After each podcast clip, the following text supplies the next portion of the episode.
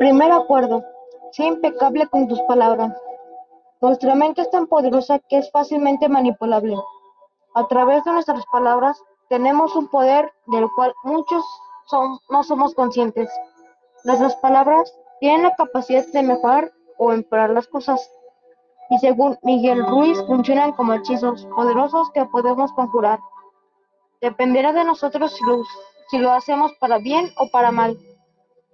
Las palabras son tan poderosas que pueden convencer a una persona de afirmaciones que podrían dañar sus emociones o en caso contrario, podrían ayudarlas en demasía. En el libro, Ruiz le llama magia negra a todo aquello que empleamos para herir a las personas, en este caso, las palabras. Realmente lo que hacemos es decirles las cosas que pensamos de nosotros. Ese es nuestro propio infierno y nuestro propio veneno.